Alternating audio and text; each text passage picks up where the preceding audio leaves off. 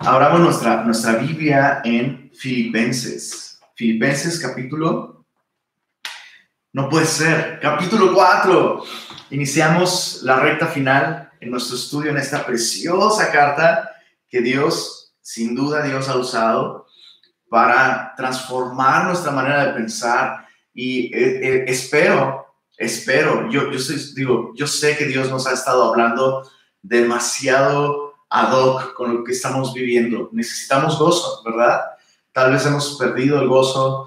Muchísimas cosas han estado sucediendo que podrían quitarle el gozo a cualquier persona, ¿verdad? Pero Dios nos ha estado enseñando eh, mucho acerca de cómo cambiar nuestra manera de pensar para poder experimentar, disfrutar y mantener eh, eh, el gozo que Dios nos ha dado, ¿verdad? Disfrutar de ese gozo en Cristo Jesús. Bueno, el día de hoy vamos a comenzar el capítulo 4. Solo nos quedan el estudio de hoy y el estudio de la próxima semana. Y el día de hoy veremos los versos 1 al 9. ¿Qué sucede en los versos 1 al 9? Bueno, ¿qué sucede en el capítulo 4? Porque hemos visto que cada capítulo nos deja ver un rasgo de la mentalidad que tenía Pablo que le permitía experimentar el gozo en el Señor a pesar de las circunstancias, ¿verdad? Hemos descubierto que el gran secreto del gozo en la vida de Pablo, la razón por la que él era prisionero del gozo, era por su manera de pensar, por su mentalidad. Bueno, en el capítulo 1 vimos que Pablo tiene una mentalidad enfocada en el progreso del Evangelio, ¿verdad? Enfocada en el Evangelio. Y ya que el Evangelio siempre son buenas noticias, ya que el Evangelio siempre prosperará y progresará, Pablo puede gozarse aún a pesar de las cosas que le han sucedido. En el capítulo 2 vimos que Pablo tiene una mentalidad humilde, ¿verdad? Eh, con sus ojos puestos en Cristo, imitando el ejemplo de, de Cristo. Pablo, no solo Pablo tiene una mente humilde, sino Pablo pone como ejemplos a Timoteo y también pone como ejemplo a Epafrodito de humildad. O sea que es posible imitar a Jesús en, en, torno a esta mente humilde y eso nos va a llevar a vivir una vida de gozo. En el capítulo 3 vimos que Pablo tiene una mentalidad espiritual, tiene una mente verdaderamente espiritual. Y vimos tres imágenes en ese capítulo, ¿verdad? Que nos dejan ver los rasgos de la mentalidad espiritual. Pablo como un contador, con un nuevo sistema de valores, Pablo como un atleta, reconociendo que le falta mucho por recorrer y esforzándose por perseguir la meta, la semejanza con Cristo. Y finalmente, Pablo como un extranjero, viviendo en este mundo con los valores de su patria celestial, ¿verdad? Bueno, en el capítulo 4, ¿cuál es el rasgo de la mente de Pablo que le permite vivir en gozo constante? Bueno, veremos que Pablo tiene una mente segura, una mente segura ¿A qué me refiero con una mente segura? Bueno, Pablo dice en este capítulo que la paz de Dios que sobrepasa todo entendimiento, dice Pablo, guardará vuestros corazones y vuestros pensamientos en Cristo Jesús. Esa palabra que Pablo usa para guardará es la misma palabra que se aplicaría para el soldado que está resguardando a Pablo.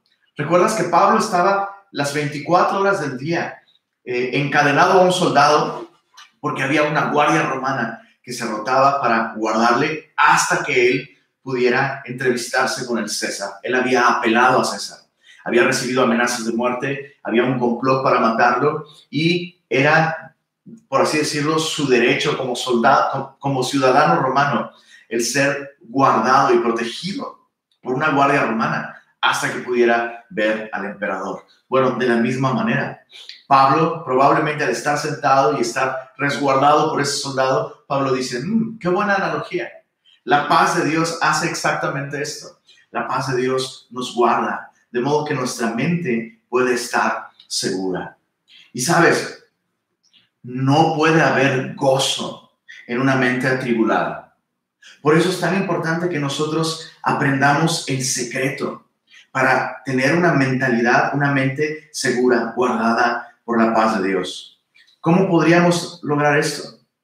Si siempre hay conflictos interpersonales o circunstancias que pueden ocasionar nuestra angustia, nuestro estrés, nuestra preocupación. Bueno, Pablo nos enseña aquí que podemos hacer nuestra parte para permitir que Dios guarde nuestra mente y nuestro corazón en su paz. Y nuestra parte tiene que ver con nuestra relación con otros y nuestra relación con Dios. Muy interesante, ¿verdad? La manera en la que el cristiano puede guardar su mente en la paz de Dios tiene que ver con cómo nos relacionamos con otros y cómo nos relacionamos con Dios mismo. Veremos nuestra relación con otros en los versos 1 al 5 del capítulo 4 y veremos nuestra relación con Dios en los versículos 6 al 9. Haciendo nuestra parte en estas dos relaciones, nuestras relaciones horizontales con otros creyentes, nuestra relación vertical con Dios, experimentaremos la paz de Dios. Pero vamos a orar. Acompáñame a orar para pedir al Señor que Él nos hable a través de su palabra. Señor, gracias por esta porción de tu palabra. Estamos, estamos ansiosos eh, en un buen sentido, Señor. Deseamos recibir tu consejo y anhelamos ya, Señor, descubrir lo que hoy tienes para nosotros. Por favor, abre nuestros ojos para ver con claridad las maravillas de tu palabra y pedimos esto en el buen nombre de Jesús. Amén. Muy bien. Dijimos que el primer, el primer paso o, o el primer aspecto de nuestra responsabilidad, de nuestra parte, para permitir que Dios guarde nuestra mente eh, en su paz, tiene que ver con nuestra relación con otros. Eso lo vemos en los versos 1 al 5. Leamos. Dice así, capítulo 4, verso 1. Así que, es como una conclusión, perdóname, es muy chistoso porque en el capítulo 3, Pablo parecía que iba a terminar también, ¿no? En el capítulo 3, Pablo dijo, por lo demás, hermanos, bueno, ya terminando, y se aventó todo el capítulo 3. Bueno, ahora en el capítulo 4 vuelve a decir, bueno, así que, hermanos míos, amados y deseados, gozo y corona mía, Estad así firmes en el Señor, amados. ¿A qué se refiere Pablo cuando dice, estad así firmes en el Señor? Bueno, así, de acuerdo a todo lo que hemos visto en esta carta. ¿Cómo podemos estar firmes en el Señor, gozándonos en Él, firmes en su gozo, con una mente enfocada en el Evangelio, con una mente humilde y con una mente espiritual, como ya lo hemos visto? Y Pablo está en este capítulo lleno de imperativos. Bueno, esta porción especialmente está llena de imperativos, es decir, de mandatos, de exhortaciones a la acción. Pablo está pidiéndoles todo lo que hemos visto hasta ahora, por favor, ahora aplíquenlo. Tengan una mente enfocada en el Evangelio. Tengan una mente humilde. Tengan una mente espiritual. Y Pablo está haciendo esta exhortación a que apliquen estas verdades y de ese modo estén firmes en el Señor, prisioneros de su gozo, porque hay una situación específica que está sucediendo aquí en la iglesia que está robándoles el gozo a todos. Dice en el, verso 2, ruego a Evodia y a Sintique que sean de un mismo sentir en el Señor. Asimismo, te ruego también a ti, compañero fiel, que ayudes a estas que combatieron juntamente conmigo en el Evangelio, con Clemente también, y los demás colaboradores míos cuyos nombres están en el libro de la vida. ¿Cuál es esa, situación que podría estar potencialmente robándole el gozo a la iglesia, e incluso a Pablo? Bueno, dos, dos mujeres, ¿se acuerdan? Bueno, dos mujeres están súper agarradas del chongo y Pablo está sorprendido porque son mujeres que en algún tiempo combatieron juntamente con Pablo a favor del Evangelio, pero ahora son mujeres que están combatiendo la una con la otra. ¿Qué es lo que está sucediendo allí? No lo sabemos. Pero no importa mucho qué es lo que estuviera sucediendo. Lo importante aquí es que estas son mujeres que pueden resolver su situación. Me encanta cómo lo dice la nueva traducción viviente. La nueva traducción viviente dice, puesto que Evodia y Sintique pertenecen al Señor, por favor, les ruego que arreglen su situación. Y sabes, el primer paso para tener una correcta relación con nuestros hermanos en Cristo, con otros dentro de nuestro compañerismo, es, número uno, no ignorar los conflictos. No ignorar los conflictos dentro de nuestro compañerismo.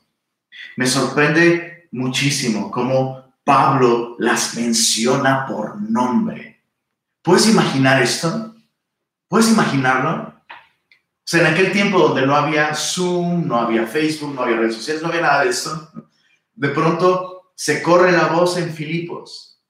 Llegó, llegó Epafrodito, regresó de su visita con Pablo y trajo una carta. ¡Uh! ¿Dónde la vamos a leer?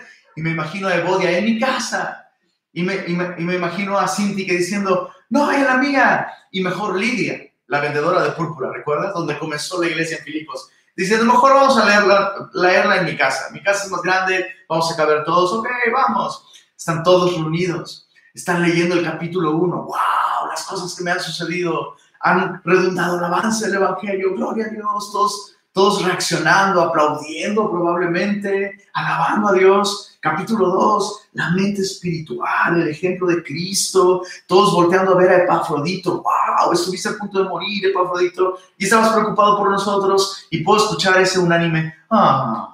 ¿no? Todos oyendo como Pablo, lo envío porque él estaba preocupado por ustedes, ¿no? Capítulo 3, la mente espiritual, escuchando conmovidos, como en esta carta llena de gozo, Pablo llora por aquellos que son enemigos de la cruz, pseudo cristianos Personas que se afirman ser cristianas, pero no están viviendo como cristianos porque tienen un valor carnal.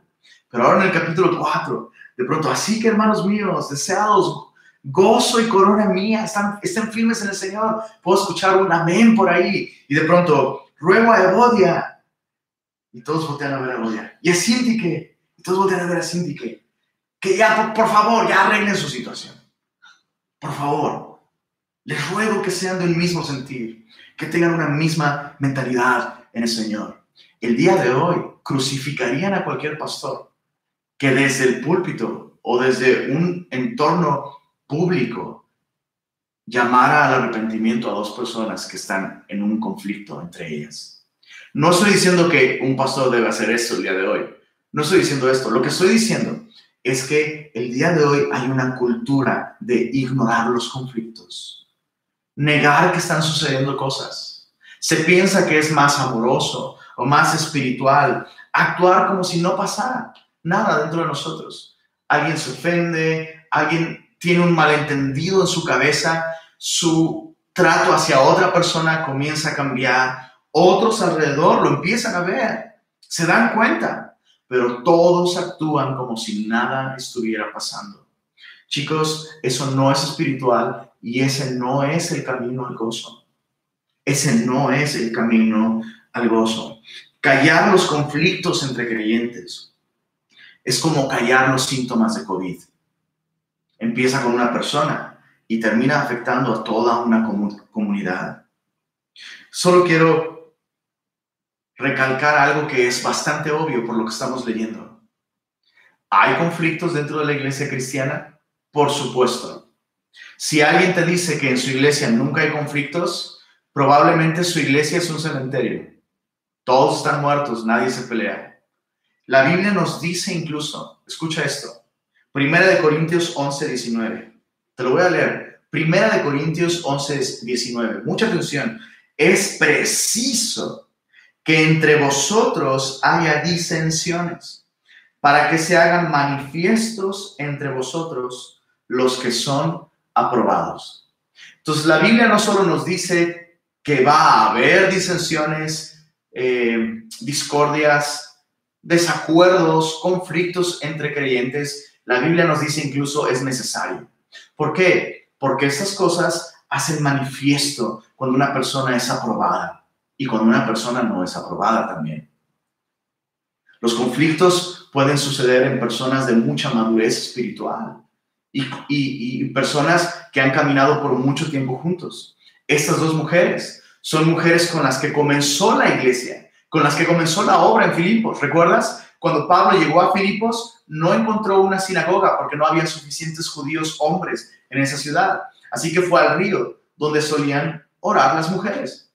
Les predicó a las mujeres y la iglesia en Filipos comenzó con mujeres y podría haber terminado con mujeres también. Estas mujeres evidentemente eran maduras.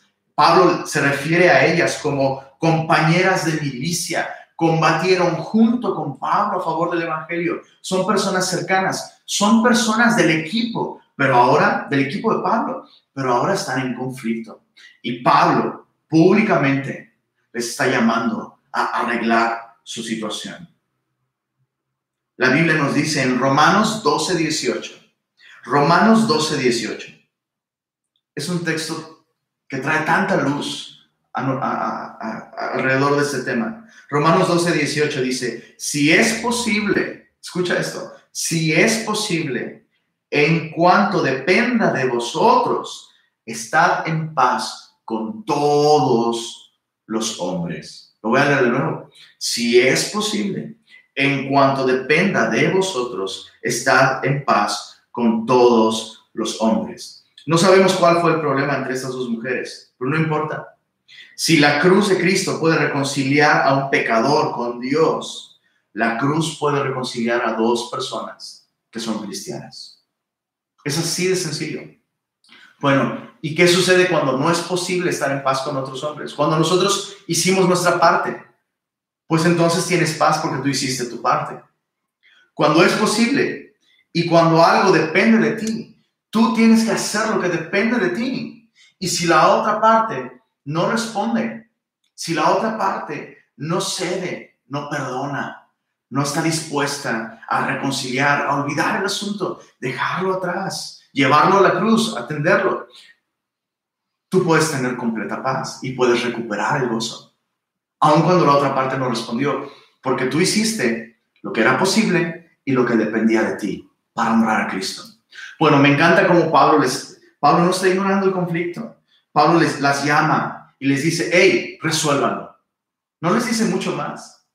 ¿Sabes? El 80% de los conflictos entre cristianos se pueden resolver de un modo tan sencillo. Se pueden resolver. No es necesaria una sesión de consejerías. Pablo no está diciendo, a ver, tú dime tu parte. Y a ver, ahora tú dime la tuya.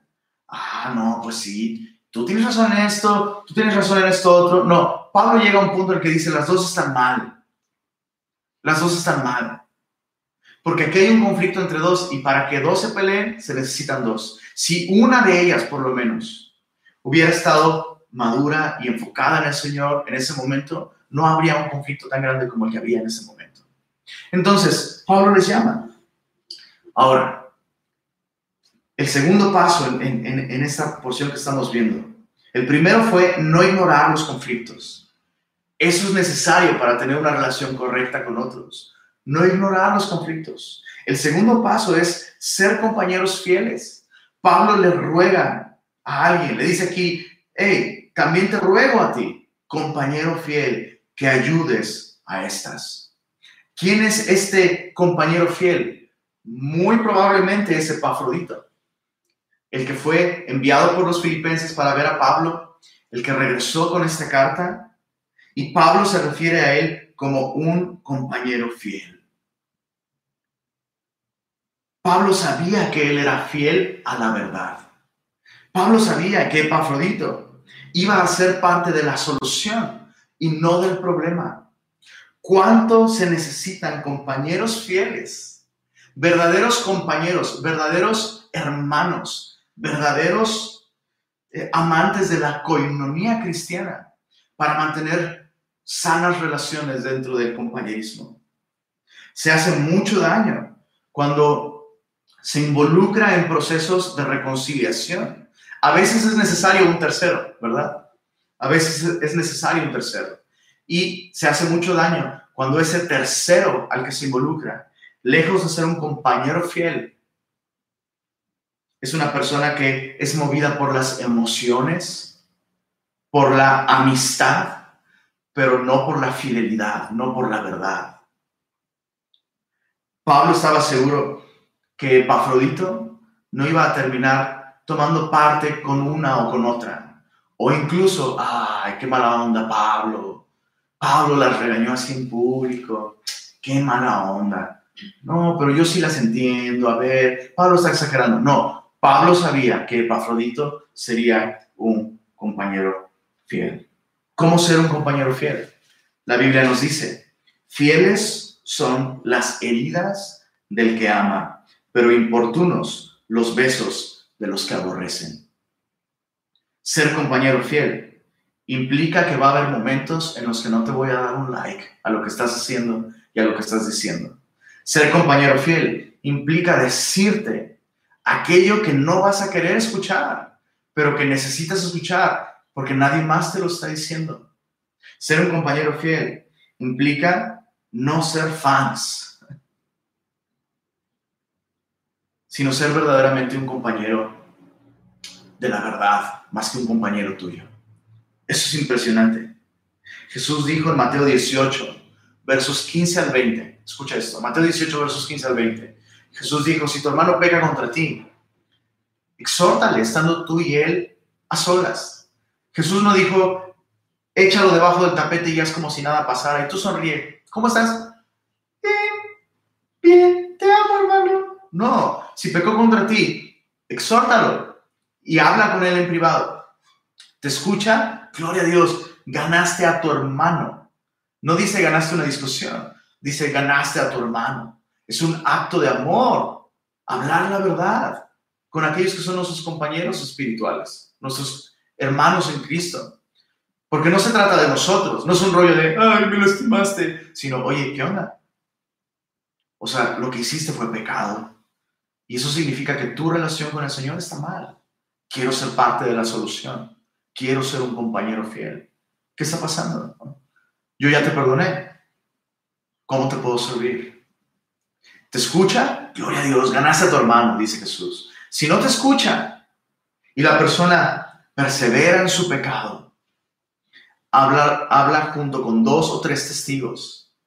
Si no te escucha, díselo a la iglesia, que justamente es lo que Pablo está haciendo aquí. Probablemente ya pasaron todas esas instancias y por eso Pablo ahora está diciéndolo a toda la iglesia, hey, Evodia y Cinti que traen una bronca, les pido que lo arreglen. Epafrodito, asegúrate de que lo arreglen. Si no agarra la onda, entonces díselo a la iglesia. Y si no agarran la onda aún con eso, cuando todos los demás, o sea, la idea es que la iglesia al enterarse, oye, esos están mal. La idea no es, ay, yo voy a, yo voy a estar con Evodia, porque como que a Evodia nadie la escucha como que todos le están tirando de bodia. Ay, pobrecita, yo voy a estar con ella y voy. Ay, pues yo voy con Cindy. No, la idea es, no estoy ni contigo ni contigo y no me busquen y no nos busquen hasta que ustedes arreglen su situación, porque esto no honra al Señor. Queremos recuperar el gozo. Queremos poner a Cristo otra vez en el centro. Y seguramente eh, Epafrodito lo que hizo fue sentarse con ella así. ¿Qué está pasando? ¿Por qué no pueden resolver su situación? Necesitan una mente enfocada en el Evangelio, Filipenses 1. Necesitan una mente humilde, como la de Cristo. Es que ella me hizo. Bueno, ¿y qué onda con Cristo? Cristo cedió sus derechos. No puedes ceder sus derechos, tus derechos y perdonar. Necesitamos una mente espiritual. Tú pecaste contra ella, necesitas humillarte y reconocer que te falta mucho. Entonces, no hay nada en esta carta que no, eh, que no se pueda ocupar en esa situación. Y Pablo confiaba en que Epafrodito aplicaría las verdades que ellos están estudiando en este momento para resolver su situación. Ser un compañero fiel implica, como iglesia, estar conectados con lo que Dios nos está diciendo cada domingo, cada miércoles, y llamar a nuestros hermanos a recordar estas cosas y responder a ellas. Yo quiero ser un compañero fiel. Último punto. Nuestra relación con otros, versos 1 al 5, estamos viendo esto. Cómo tener una correcta relación con otros. Número uno, no ignorar los conflictos. Ya lo vimos, ¿verdad? Número dos, ser compañeros fieles, como Epafrodito. Y número tres, enfocarse en el Señor. Escucha esto, no existe posibilidad alguna de tener una correcta relación con Dios y no ser capaces de resolver nuestros conflictos con aquellos que nos rodean dentro de nuestro compañerismo. Es imposible. Jesús dijo, si tú traes tu ofrenda al altar y allí te acuerdas que tu hermano tiene algo contra ti, ¿sabes qué? deja ahí tu ofrenda y ve y reconcíliate primero con tu hermano y entonces vienes y presentas tu ofrenda. Porque mientras, mientras es posible hacer algo que depende de ti para reconciliarte con tu hermano y no lo haces, tu relación conmigo está en pausa. Es lo que dice el Señor. Es exactamente lo que dice el Señor. Entonces, Pablo, a partir del verso 4, llama a todos en Filipos a regocijarse en el Señor. Cuando uno lo lee, pareciera como que Pablo cambia de track y de canal. Y perdió la concentración y luego la recupera más adelante, pero no. Los versos 4 y 5 tienen todo que ver con este tema de nuestras relaciones con otros. Versos 4 y 5 dice, regocijaos en el Señor siempre. Otra vez digo, regocijaos vuestra gentileza sea conocida de todos los hombres. El Señor está cerca. Los problemas interpersonales entre creyentes son siempre un reflejo de problemas en su relación con el Señor. Alguien que se está regocijando en el Señor siempre tiene el gozo suficiente, la paz suficiente, el amor suficiente, la satisfacción suficiente para ceder sus derechos y perdonar, como Cristo cedió sus derechos y le perdonó a él. Alguien que no está regocijándose en el Señor va a vivir todo el tiempo peleándose con otros porque no está satisfecho. Va a vivir peleándose hasta consigo mismo. ¿Te ha pasado? ¿Alguna vez tu cónyuge te, ha dicho algo como, Estás que ni tú te aguantas. ¿Cuál es el problema ahí? Esa persona no se está regocijando en el Señor. Pablo dice, regocíjense en el Señor siempre. La clave para tener una correcta relación con otros es tener una correcta relación con el Señor, enfocarse en el Señor y estar satisfechos en Él. ¿Cuáles van a ser los resultados de estar regocijándonos en el Señor? y estar satisfechos en Él. Pablo dice, vuestra gentileza sea conocida de todos los hombres. Esta palabra gentileza se traduce en Primera de Timoteo 3.3 como no pendencieros. En otras palabras, no, no andes echando pleito. ¿no? seas, híjole, perdón, perdón, yo tengo, yo tengo un amigo que se apellida Contreras. No lo, no lo digo en mal, mal plan, ¿verdad? Pero ahora sí que no seas Contreras ¿Te han dicho eso también? Eres bien contreras, hijo. ¿no? Eres bien contreras. Como que nomás andas buscando pleito, ¿no? Andas buscando estar en desacuerdo con todos, todo el tiempo. Y no hay manera de no entrar en un conflicto contigo. Pablo dice, hey, no sean así. Que, la gentileza de ustedes, esta actitud de mansedumbre, de amabilidad, de buena disposición para con los, los que los rodean, debe ser conocida por todos los hombres. Qué triste es cuando incluso tus familiares no cristianos saben que hasta en la iglesia te andas peleando con todos y tienes broncas con todos. Eso no es un buen testimonio. Y luego te preguntas, no sé por qué no quieren ir a la iglesia.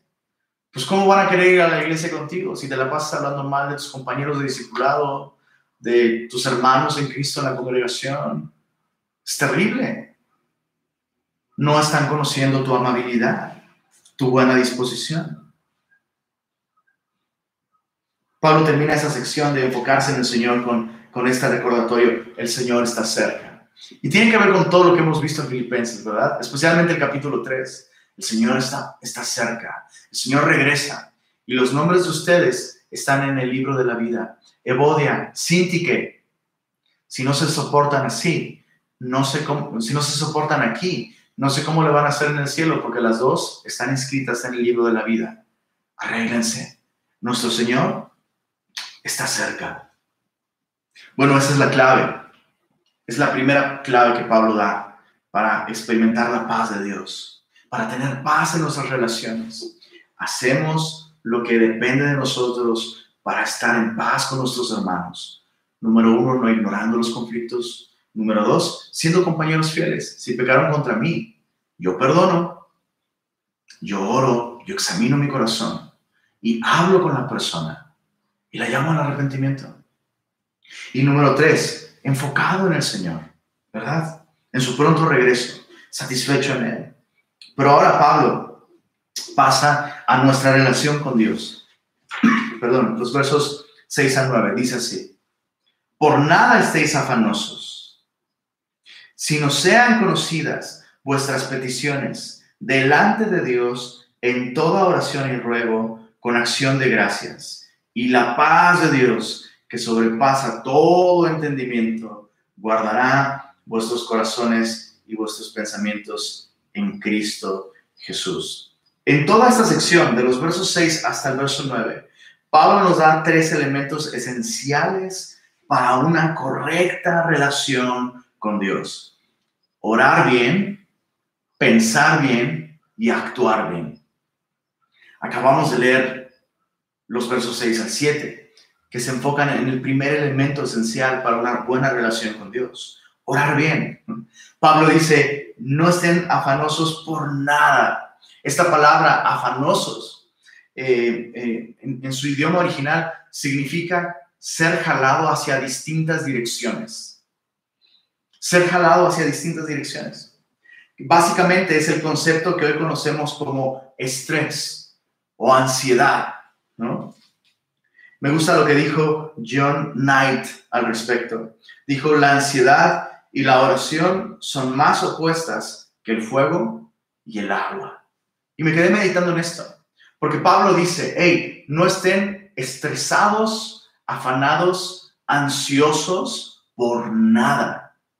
No estén ansiosos, preocupados por nada, sino sean conocidas vuestras peticiones. Pablo presenta la oración como el gran antídoto para la ansiedad. Ahora déjame explicarte algo. No es que la oración es como un ejercicio para tranquilizar mi mente. No, el secreto no se encuentra en la oración. El secreto se encuentra en una correcta relación con Dios. Hay personas que tratan la, oración como un ejercicio espiritual para, para eliminar eh, los pensamientos negativos y entrar en modo zen. No es lo que Pablo está diciendo. De hecho, titulamos esta sección Orar bien. Y sabes, solo hay dos opciones. La ansiedad apaga la oración o la oración apaga la ansiedad. Bueno, ¿cómo orar bien? Número uno, dice Pablo, sean conocidas vuestras peticiones delante de Dios. Ese es el primer punto esencial para una vida de oración correcta. Una vida de oración que tiene como objetivo no la oración, sino una relación con Dios. Debemos orar delante de Dios. Si solo oras en público, es probable que estás orando solamente delante de los hombres y no delante de Dios. Si solo oras en público, serías como el esposo que solo le habla bonito a su esposa cuando hay otros presentes, pero nunca le habla bonito en privado. Al final, esta persona no le habla bonito a su esposa en público para que otros piensen bien de su esposa, sino para que piensen bien de él. Y la esposa con cada elogio que recibe en público, su corazón es traspasado porque la esposa sabe que jamás recibe ese tipo de trato y de comunión cuando están a solas. Este cuadro está faroleándose, me está usando a mí para quedar bien delante de otros. Qué terrible, ¿no? Es lo mismo en nuestra oración. Hay que tener cuidado si solo tenemos una vida de oración pública pero nunca oramos en privado. Jesús reprobó este tipo de prácticas. En Mateo capítulo 6, verso 6 y el resto del capítulo, Jesús dijo, no sean como los hipócritas que oran en, en las calles, en las esquinas, en las plazas, en público, para ser vistos de los otros hombres. Les digo que ya tienen su recompensa. Ahora déjame decirte esto. Orar solamente en público es hipocresía, como Jesús dijo. Pero orar solamente en privado es orgullo. Pensar que no necesitas orar junto con otros es orgullo. La oración privada, entonces, no debe ser la única manera de orar. pero debe ser la fuente de la oración pública. En otras palabras, aquellos que solo oran delante de los hombres no oran delante de Dios. Pero aquellos que sí oran a solas delante de Dios amarán las oportunidades para orar junto con otros hombres. La oración debe ser delante de Dios. Pero hay otro elemento clave para orar bien aquí. Pablo dice, sean conocidas vuestras peticiones delante de Dios en toda oración y ruego con acción de gracias. La oración no solo debe ser delante de Dios, sino debe ser amplia, debe abarcar lo que Pablo llama toda oración. Ya hemos dicho varias veces, ¿verdad? Que la oración no se limita a pedir. De hecho, de hecho, la palabra oración, cuando Pablo dice toda oración, ese, esa palabra en griego conlleva la idea de devoción y adoración a una deidad. No conlleva la idea principal de una petición. De hecho, no incluye la idea de una petición. Cuando Pablo dice que oremos con toda oración, Pablo nos está invitando a acercarnos a Dios con devoción, con adoración, con asombro de quién es aquel que nos escucha. Y eso es esencial para orar bien. Esto nos da perspectiva de la grandeza de Dios y la pequeñez nuestra y la pequeñez de nuestros problemas, ¿verdad? Esto es esencial para orar bien antes de abrir nuestros labios pidiendo cosas, debemos reconocer quién es la persona ante la cual venimos y nos presentamos. Pero luego Pablo dice, toda oración y ruego. Y esto sí nos habla de traer peticiones específicas por necesidades, por problemas o situaciones en los que deseamos la intervención de Dios. Pero quiero traer tu atención a la actitud de humildad que el ruego representa. Pablo no dice, oren con toda oración y ustedes declaren, declaren que lo que, lo que pidieron ya lo recibieron en el nombre de Jesús. Decláralo, decrétalo. Pablo no dice eso. Pablo no dice eso. Y no encontramos esa idea de que el cristiano, el creyente, tiene la capacidad de decretar y declarar para obtener lo que desee. Eso no es oración, eso es paganismo, eso es metafísica. Literalmente eso es metafísica. Eso no es Biblia, eso no es cristianismo y eso no es piadoso. Vemos constantemente invitaciones a traer nuestras peticiones con ruegos, lo cual nos habla de esta actitud de humildad. Jesús mismo. Escucha esto. Si alguien tiene realmente la capacidad de declarar y que cosas sucedan es el verbo de Dios. ¿Estás de acuerdo? Dios habló, sea la luz y la luz fue. Dios sí puede declarar y decretar. Si alguien podía orar de esa manera era Jesús. Sin embargo, en su momento de mayor necesidad, en su, en su mayor prueba, Jesús, en el huerto de Getsemaní, la Biblia, la Biblia nos dice que hizo peticiones con ruegos ante su Padre Celestial. Si Jesús, siendo el Hijo de Dios, no decretaba, sino rogaba, oraba, pedía al Padre, ¿quiénes somos nosotros para decretar y declarar?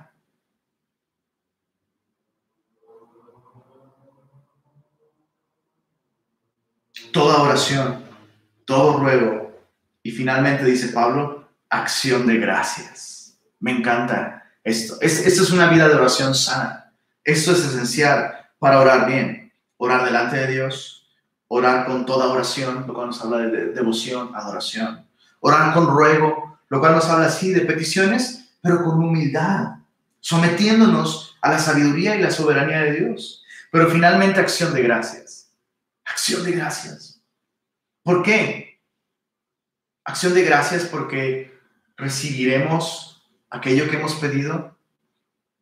No, acción de gracias porque tenemos el privilegio de acercarnos a Dios y platicar con Él, tenemos una relación con Él. Escucha esto, el poder no está en la oración. Estos son, esos son textos sacados de contexto, ¿no? ¿Has escuchado ese pseudo versículo, o mejor dicho, perversículo? La oración tiene poder. Eso no está en la Biblia. Eso no está en la Biblia, eso es paganismo también. ¿De dónde sacan esa idea? Bueno, que la Biblia dice que la oración del justo puede mucho. Pero ese texto no dice que la oración tiene poder. De hecho, la oración del justo va a ser una oración como esta, confiando en la humildemente en la soberanía de Dios.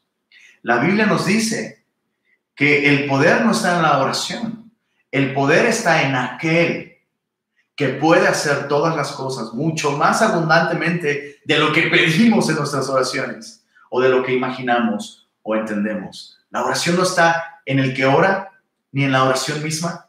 La oración está en aquel que la escucha y que puede hacer mucho más de lo que oramos o mucho más de lo que pedimos. Así que, claro que hay que presentar acción de gracias cada vez que oramos por el privilegio, el gran privilegio de poder venir ante Dios y hablar con Él y que Él nos escuche. ¿Cuál va a ser el resultado de orar bien? Bueno, Pablo dice aquí, verso 7, Filipenses 4, verso 7, dice aquí, y la paz de Dios, que sobrepasa todo entendimiento, guardará vuestros corazones y vuestros pensamientos en Cristo Jesús. La paz de Dios que sobrepasa todo entendimiento guardará vuestros pensamientos y vuestro corazón. El resultado de orar bien será siempre, siempre un cambio en nuestra mente y en nuestro corazón.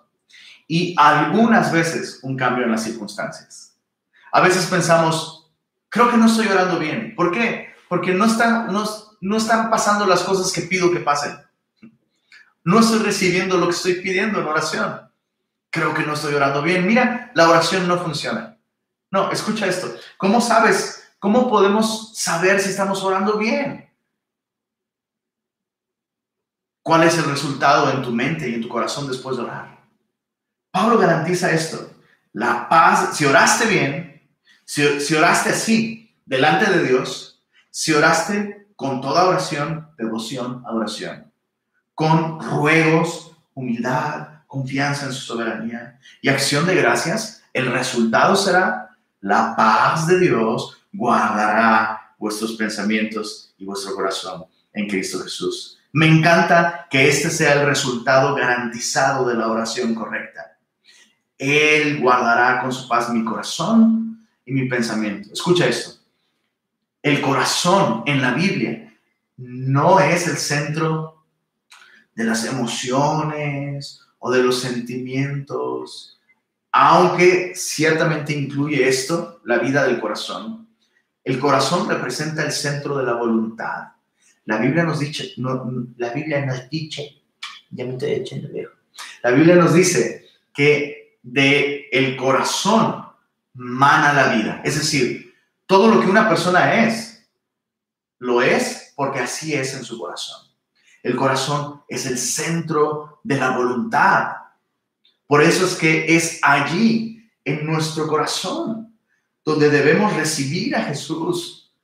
Es allí donde Él quiere gobernar. Es allí donde Él quiere vivir como Señor en nuestro corazón, para que ya nuestra voluntad esté completamente rendida a su señoría. Entonces, escucha esto. Cuando yo oro correctamente, lo primero que sucede así como ese soldado que está guardando a Pablo e impide que salga, pero también impide que entren cosas que puedan hacerle daño. Es lo mismito que sucede cuando tú y yo oramos bien.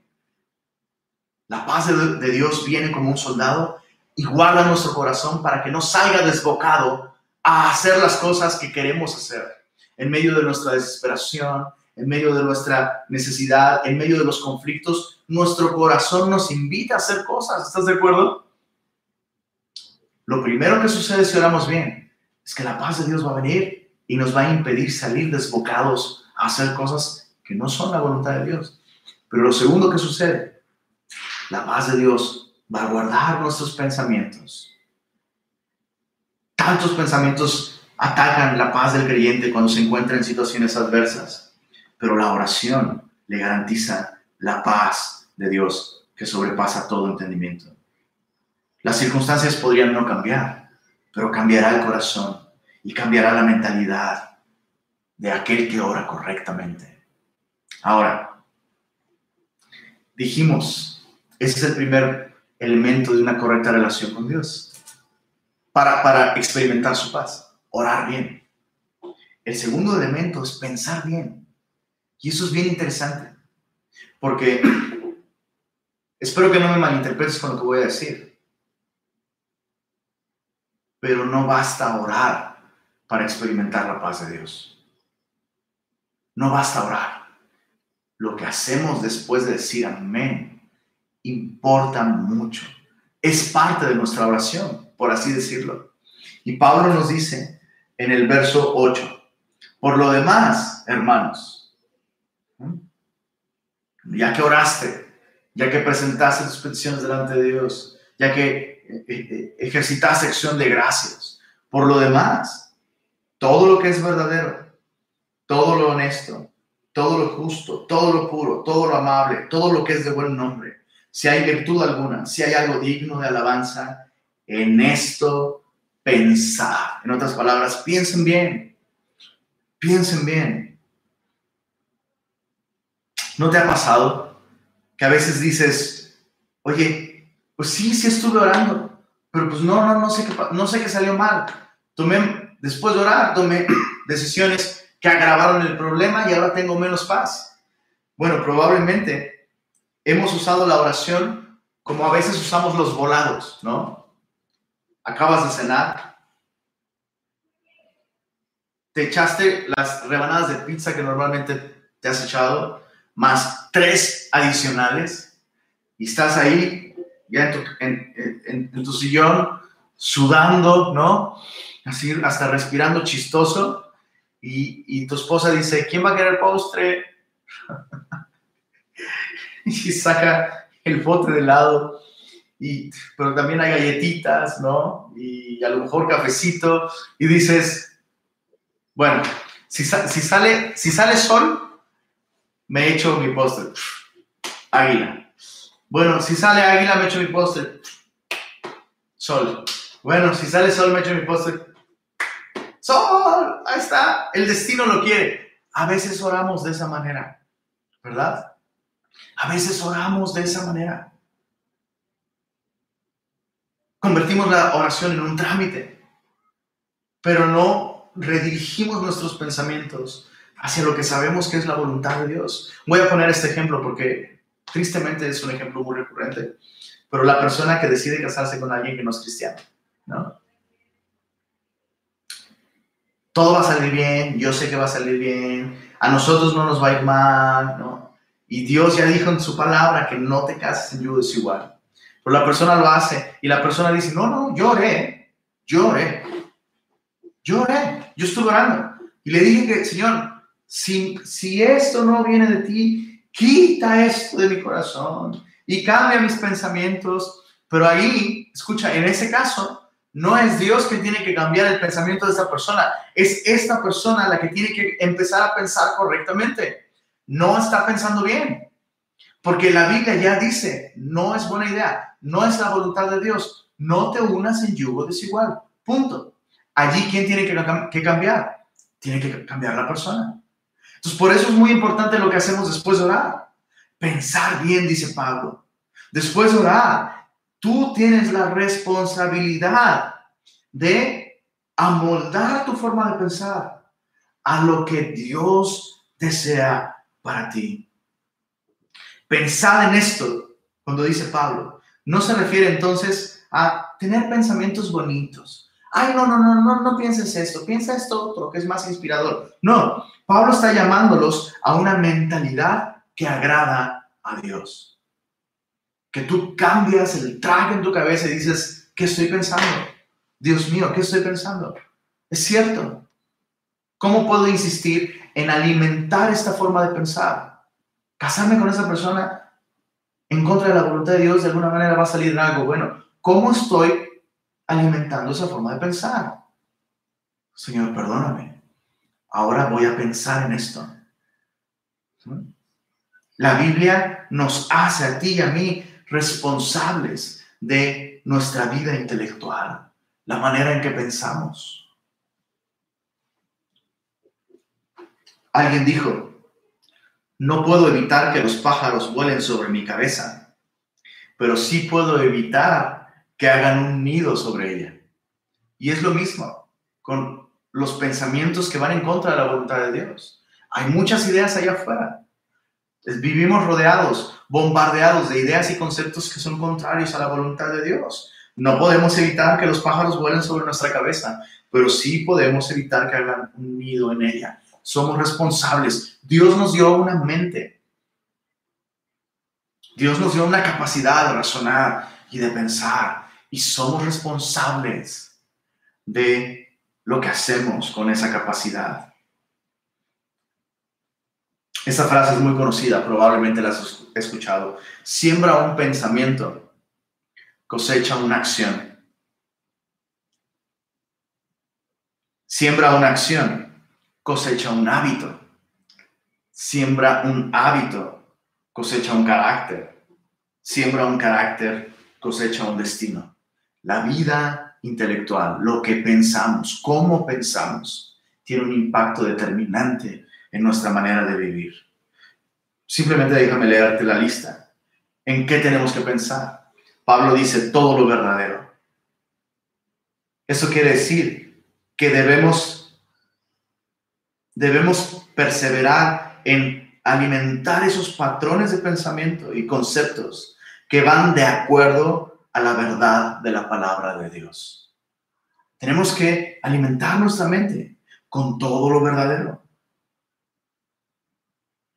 Y, vas a tener que limpiar muchas cosas. A lo mejor programas de televisión, series, programas de radio, podcasts, revistas que estás leyendo están, eh, están alimentando un patrón de pensamiento que tú sabes que no va de acuerdo a la palabra de Dios. Todo lo verdadero. Número dos, todo lo honesto. Es decir, lo que es digno de honor aún entre los hombres. Que si otros supieran lo que estás pensando, hasta te dirían, wow, eso es honorable, eso es honesto. Todo lo justo en cualquier situación el creyente debe de pensar de un modo que va de acuerdo con la justicia. Todo lo puro, es decir, todo lo que es casto, lo que es moralmente limpio. Pensar cosas, pensar de un modo que si otros vieran tus pensamientos, tú no te sentirías avergonzado. Todo lo amable, es decir, todo aquello que es fácil de amar todo aquello que es amable, ¿no? Todo lo que es de buen nombre, de buena reputación. Y Pablo termina con estas cosas. Si hay virtud alguna, y virtud nos habla de ética. Eh, eh, en el mundo griego eso eh, era algo tan importante. La virtud era esencial para la ética griega. Y, Pablo está diciendo de un modo interesante aquí, hey, tienen que pensar en todo aquello que tiene algo de virtud, todo aquello que va de acuerdo con lo que es ético. Me alarma cuando escucho a un cristiano hacer cosas que dice, bueno, no, no, no es ilegal, ¿eh? lo que estoy haciendo no es ilegal, solo no es ético. Uf, pues eso, eso ya no agrada a Dios, ¿no? Tenemos que pensar de un modo virtuoso, de un modo ético. Debemos pensar aquello que es digno de alabanza, es decir, que amerita el elogio. Oye, qué bien que estás pensando así, te aplaudo, te aplaudo eso, te elogio eh, eso que estás pensando. Ahora, ¿por qué es importante pensar bien? Ya vimos nuestra relación con Dios, si queremos disfrutar de su paz, debemos orar bien, debemos pensar bien, que nuestra manera de pensar agrada a Dios. Número tres, debemos actuar bien también. Verso 9, Filipenses 4, verso 9, dice así, lo que aprendisteis y recibisteis y oísteis y visteis en mí, esto haced y el Dios de paz estará con vosotros. Me encanta como Pablo al final los llama a actuar.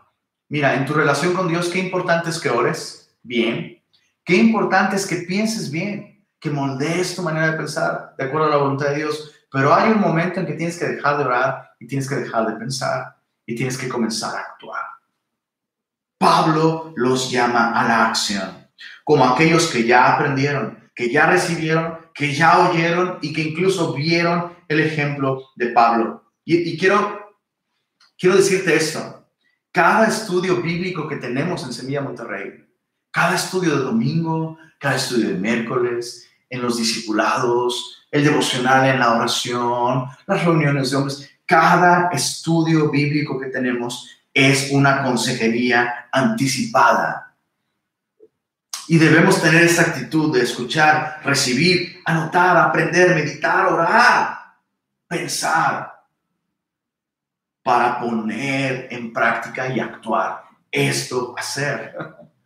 No nos reunimos simplemente para contemplar estas magníficas ideas y, oh, la sana doctrina, sana doctrina, quiero una iglesia de sana doctrina y escucho y sí, cumplió con reglas de homilética, de interpretación, suficientes ilustraciones, suficiente grado de comicidad, buen mensaje, padrísimo. Pero si no hacemos nada, si no actuamos de acuerdo a lo que Dios nos está diciendo, eso no es sana doctrina. La sana doctrina es práctica. Nadie crece en la vida cristiana solamente escuchando buenos predicadores. Pablo llama a los filipenses a actuar, no solo a pensar, no solo a orar. Y lo que va a suceder si los filipenses actúan y obedecen y aplican lo que Dios les ha estado diciendo, dice Pablo, y el Dios de paz estará con vosotros. Tal vez tú has dicho, no sé por qué, pero no siento que Dios está conmigo. Soy cristiano, he creído en el Señor, pero no veo que Dios está conmigo. Bueno, tal vez hay un problema en tu conducta, tal vez hay un problema en tu obediencia. La obediencia es tan importante en la vida cristiana para que el cristiano pueda experimentar la presencia, disfrutar la compañía, la amistad de Dios. La buena conducta del cristiano no garantiza una vida cómoda y libre de conflictos, pero sí garantiza disfrutar de la presencia y la comunión con Dios. Y escucha esto, la obediencia no es lo mismo que el legalismo. Obediencia no es lo mismo que el legalismo. El legalista no tiene paz, por más que se esfuerce y por más que cumpla con cosas. El legalista no tiene paz porque está confiando en sus propios recursos, en su propia capacidad. Pero tampoco el desobediente tiene paz. Paz con Dios, la paz de Dios, el Dios de paz.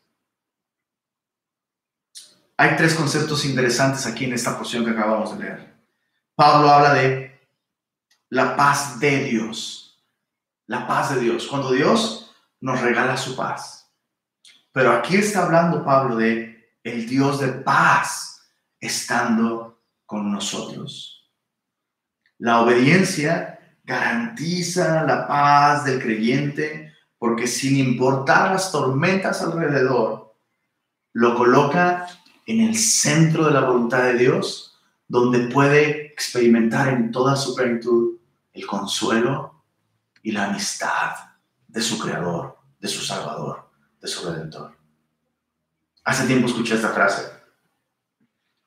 Bueno, de hecho es una anécdota. Alguien está en un estudio de grabación, cristianos, ¿verdad? Y de pronto los horarios de grabación se extienden, no quedó bien, no quedó bien tal línea del bajo, entonces hay que hacerlo de nuevo, hay que grabar los teclados. Y suena el teléfono de, un, de uno de esos cristianos. Y este cuate dice, bueno, lo siento, me tengo que ir me, tengo que ir porque este, quedé con mi esposa de hacer algo y yo le había dicho que terminábamos a tal hora. Oye, no, no, pero espérate, tenemos un contrato, tenemos que hacerlo, nos vamos a meter en problemas. Y este cristiano dijo, prefiero tener una bronca contigo que tener una bronca con mi esposa. Así que me voy en paz. ¿Sabes qué? A veces la obediencia a Dios nos va a meter en problemas.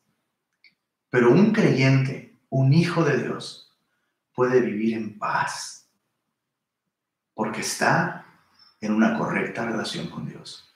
Aun si su obediencia lo mete en problemas o en conflictos, mira al apóstol Pablo. Predicar el Evangelio, servir a Cristo lo llevó a la prisión. Y él estaba disfrutando del Dios de paz ahí en su prisión.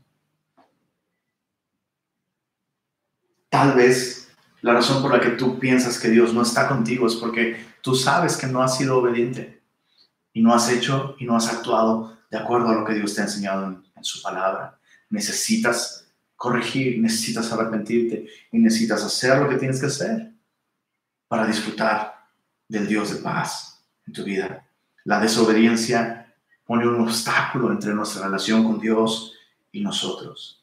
Ahora ya hablamos de la paz de Dios, perdón, sí, de la paz de Dios, sobrepasa todo entendimiento. Y hablamos del Dios de paz estando con nosotros. Pero la Biblia me habla de otro elemento necesario antes de estos dos. Tal vez tú estás escuchando eso y dices, pues yo ni tengo la, ni tengo la paz de Dios, ni tengo al Dios de paz. Bueno, lo que necesitas es estar en paz con Dios. La Biblia dice que justificados por la fe, tenemos paz para con Dios. La Biblia nos dice que el máximo problema del hombre es el pecado, porque el pecado separa al hombre de Dios y esto eventualmente termina en la muerte eterna. La paga del pecado es muerte. Pero la Biblia nos dice que el regalo, la dádiva de Dios, es vida eterna en Cristo Jesús, Señor nuestro. ¿Cómo podemos recibir esa vida eterna? La Biblia nos dice, justificados pues por la fe en Cristo Jesús, obtenemos paz con Dios. Si tú simplemente el día de hoy reconoces que eres pecador, si tú reconoces, como la Biblia lo dice, que no hay nada que humanamente puedas hacer para reconciliarte con Dios, y pones tu confianza en Jesús, creyendo que Él vivió la vida perfecta, sin pecado, que fue ofrecida en la cruz del Calvario como un pago por tus pecados. Si tú crees que Cristo resucitó al tercer día y que un día volverá, y si tú pones tu confianza en Jesús, hoy puedes tener vida eterna. Así que yo quisiera guiarte en esta oración. Si tú el día de hoy admites finalmente, soy un pecador y necesito quiero reconciliarme con Dios, quiero recibir su paz. Bueno, entrégale tu vida a Jesús. Haz esta sencilla oración junto conmigo. Señor Jesús, hoy me arrepiento de todos mis pecados. Reconozco que soy pecador y me arrepiento. Hoy he decidido poner mi confianza en ti, en la vida perfecta que tú viviste y en la sangre que tú derramaste en la cruz en mi lugar. Creo que tu sacrificio fue suficiente para pagar y borrar todos mis pecados. Te recibo como mi Señor y mi Salvador. Creo que resucitaste el tercer día. Y el día de hoy, Señor, espero tu regreso. Escribe mi nombre en el libro de la vida. Amén. Amén. Si tú hiciste esta oración, por favor ponte en contacto con nosotros. Nos gustaría mucho saber de ti y ayudarte en tu caminar con el Señor. Puedes escribir un mensaje al WhatsApp de Semilla Monterrey y solo escribe el mensaje Hoy recibí a Cristo. Escribe al 81 83 11 22 76. Nos gustaría muchísimo, muchísimo conocerte y acompañarte en este nuevo caminar espiritual. Así que, familia bella, terminemos con una oración y démosle gracias a Dios por su palabra. Padre, muchas gracias. Nos has bendecido tanto con esta carta. Y hoy no ha sido la excepción, Señor.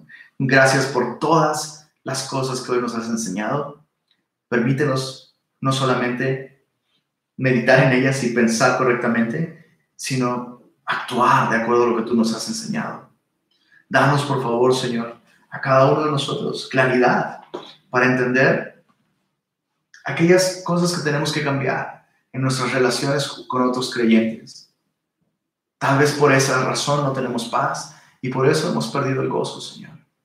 Pero también ayúdanos, ayúdanos a ver que nuestra relación contigo, si está mal, esto va a deteriorar nuestra relación con otros, Señor. Permítenos aplicar todo lo que hemos aprendido el día de hoy en nuestra relación contigo, Señor. Y gracias una vez más. Gracias, Señor, por tu palabra. Es más dulce que la miel. Te amamos, Señor. Amén.